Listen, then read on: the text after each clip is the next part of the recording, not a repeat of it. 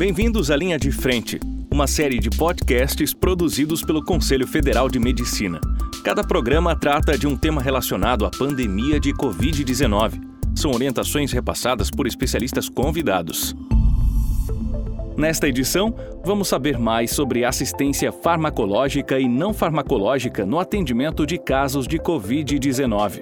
Com a palavra, Clóvis Arnes da Cunha. Ele é presidente da Sociedade Brasileira de Infectologia e professor de infectologia da Universidade Federal do Paraná. Acompanhe a exposição. Para entendermos um pouquinho mais do tratamento, devemos conhecer um pouco da fisiopatologia da Covid e qual a sua implicação em termos do tratamento. Pois bem, entre as diversas injúrias, os diversos danos que esse vírus pode causar em cada um dos nossos sistemas e órgãos, eu destacaria alguns que são importantes na hora de nós comentarmos a parte terapêutica. Por exemplo, o próprio coronavírus novo, ele pode causar injúria ou arritmia cardíaca. Existem algumas medicações, como a hidroxicloroquina e a cloroquina, que também podem ter esse efeito colateral. Por isso, como eu vou abordar, é muito importante observarmos de termos pesquisas chamadas ensaios clínicos randomizados com grupo controle. Só esses estudos vão poder permitir dizer se eventualmente o paciente apresentar algum dano cardíaco ou arritmia cardíaca, se é do próprio vírus, que estará no grupo controle, ou se pode ser do remédio, no caso se comparar com a hidroxicloroquina.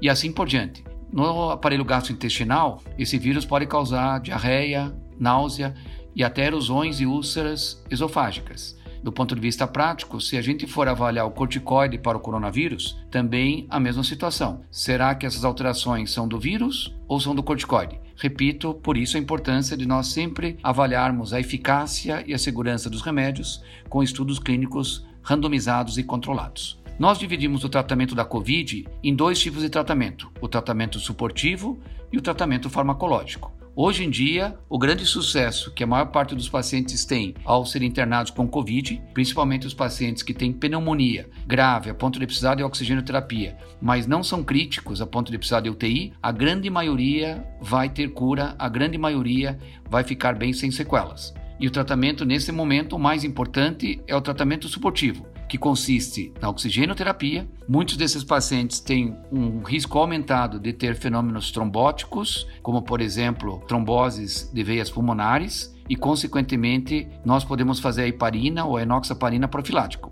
particularmente nos pacientes que têm dímero D elevado. Este importante exame laboratorial, especialmente para pacientes que são internados com a COVID. E finalmente tratar a sua doença de base, então, tratar o seu diabetes, a sua hipertensão, a insuficiência cardíaca, eventualmente até a desidratação, a depressão do espaço extracelular. Então, o tratamento suportivo hoje consiste a grande importância de nós tratarmos esse paciente quando ele precisa de hospitalização com oxigenoterapia. E nos pacientes que vão para UTI, os cuidados gerais de UTI também são fundamentais. Então, ao poder oferecer cuidados intensivos adequados, nós aumentamos muito a chance desse paciente sobreviver.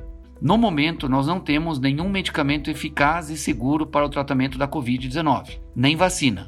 Porém, vários estudos estão neste momento em andamento. Em particular, nós estamos atentos para os estudos randomizados com grupo controle, ou seja, aquele estudo em que o paciente tem a mesma chance de cair no tratamento suportivo que comentei há pouco, mais a droga em estudo, ou de receber o tratamento suportivo sem nenhuma droga em estudo. Então, ao ter estudo randomizado com grupo controle, que é o tratamento suportivo, nós poderemos responder à pergunta como tratar a COVID-19.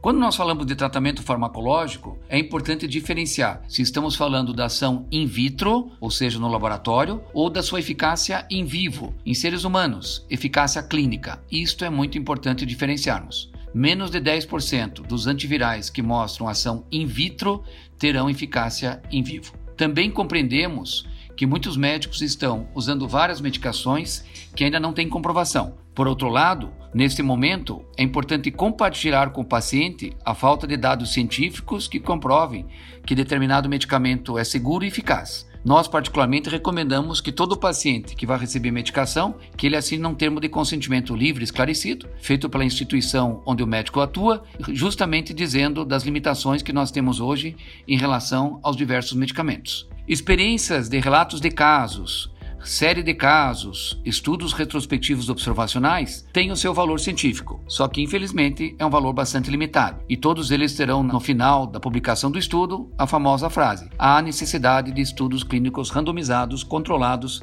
para avaliar melhor este medicamento.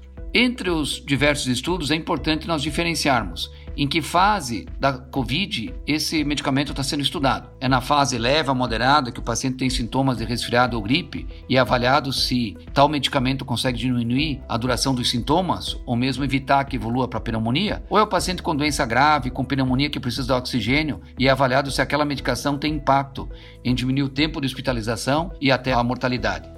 Ou é um doente crítico que já está internado na UTI em ventilação mecânica, que também se avalia se teve impacto em diminuir o número de tempo de ventilação mecânica ou mesmo de diminuir a sua mortalidade. Entre os antivirais ou medicamentos que têm ação antiviral, vamos destacar o Remdesivir, o Lopinavir com ritonavir, a cloroquina e a hidroxicloroquina. O plasma de convalescente ele pode ser encarado como uma medicação que tem ação antiviral ou também que tem uma ação imunológica, porque nós oferecemos a imunoglobulina presente nesse plasma de convalescente do paciente que já teve Covid e está assintomática. Tem outros dois antivirais, o Arbidol e a Favipiravir, que também estão em estudos, principalmente na China e na Rússia. Tem outras medicações que não são antivirais, mas têm ação antiviral como é o caso dos antiomínticos ivermectina e anitazoxanida. Esses têm estudos muito preliminares e no momento não podemos dizer muito da sua ação e da sua eficácia ou da sua segurança para tratar Covid, pois ainda os estudos clínicos são iniciais.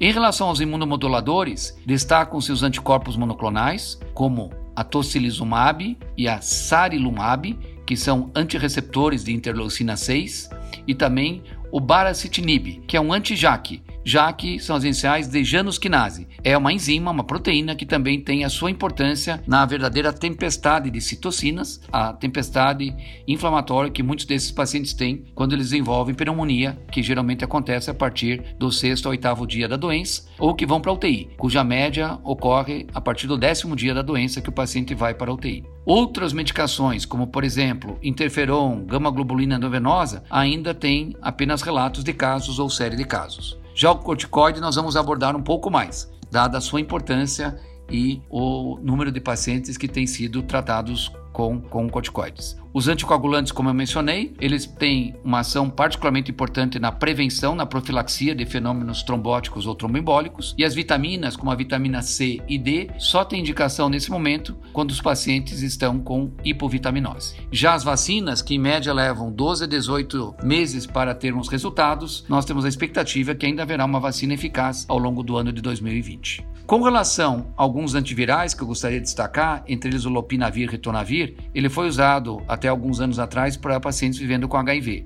Porém, o principal estudo publicado no New England em março de 2020 não mostrou benefício em pacientes hospitalizados com Covid em estudo randomizado controlado, que são os principais que nós devemos avaliar na literatura. Já a cloroquina, que é usada para a malária, e a hidroxicloroquina, que é usada para artrite reumatoide e lupus, nessas indicações são medicamentos usados há mais de 70 anos, com poucos efeitos colaterais e quando o são, são efeitos acumulativos depois de vários anos de uso. E são de baixo custo e por via oral. Eles se mostraram eficazes em exames laboratoriais, na sua eficácia in vivo, in vitro, antes da Covid, até para vários vírus, como da influenza A, H5N1, que é a gripe aviária, e tem mostrado algum efeito antiviral também para SARS-CoV-2. Na prática clínica, Algumas publicações avaliaram desses medicamentos em associação com a azitromicina. Porém, esses estudos, a maioria deles foi estudos não randomizados e sem grupo controle. Daí a sua limitação em relação podemos dizer que são tratamentos eficazes e seguros neste momento.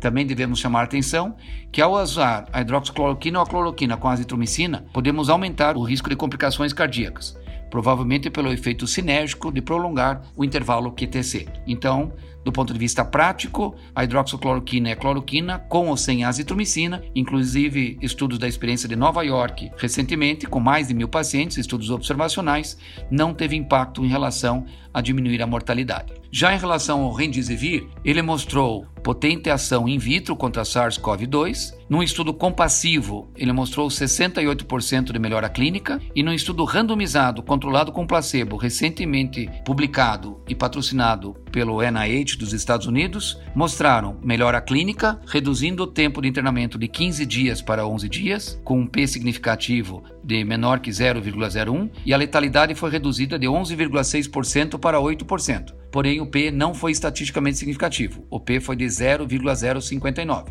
Então isso significa que não temos certeza que o Rendivir tem um impacto em diminuir a mortalidade. Já a plasma de convalescente e os anticorpos monoclonais, temos séries de casos de pacientes que receberam e aparentemente tiveram benefício. Como não há estudos clínicos randomizados, nós não podemos dizer que são medicações aprovadas para o seu uso e o médico deve avaliar caso a caso para indicar e compartilhar com o paciente a falta dessa evidência segura e eficaz dessas medicações também. Já em relação ao corticoide, de modo geral, ele não deve ser usado exceto se o paciente tiver broncoespasmo, porque vários estudos, principalmente em outras viroses, mostraram que pode piorar a evolução do paciente com infecções respiratórias virais. O seu uso numa situação especial, que é o paciente que tem a síndrome do desconforto respiratório agudo, são pacientes que estão em ventilação mecânica, esse estudo nesse momento está em andamento e deve ter a sua publicação ao longo das próximas semanas. Portanto, concluindo, neste momento não temos tratamento eficaz e seguro e nem vacina mas vários estudos clínicos, mais de mil estudos clínicos, estão em andamento nesse momento, o que nos enche de esperança que em breve teremos tratamento e vacina eficaz para ajudar os nossos pacientes. Do ponto de vista prático, é importante que a gente ressalte, nesta falta de medicamento eficaz e vacina, um medicamento que esse sim é eficaz, que é o distanciamento social. Cada cidade e estado deve analisar se esse distanciamento social deve ser um distanciamento social ampliado, seletivo, ou em casos em que a epidemia está descontrolada, até lockdown, que é aquela situação que realmente ninguém deve sair de casa, a não ser os que exercem profissões essenciais para a comunidade nesse momento. Mas esse distanciamento social foi, entre aspas, o único medicamento que até agora se mostrou eficaz, reduzindo o risco de um paciente transmitir a Covid, que em média é de três pessoas cada paciente doente com Covid transmite para 3, ao fazer o distanciamento social, conseguimos reduzir para 1 ou menor que 1. É o famoso R0, 1 ou menor que 1, que faz com que a gente controle a epidemia. Muito obrigado.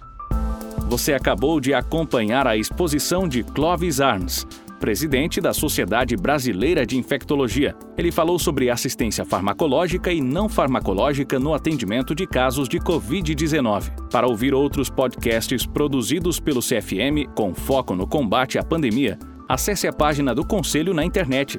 O endereço é portal.cfm.org.br.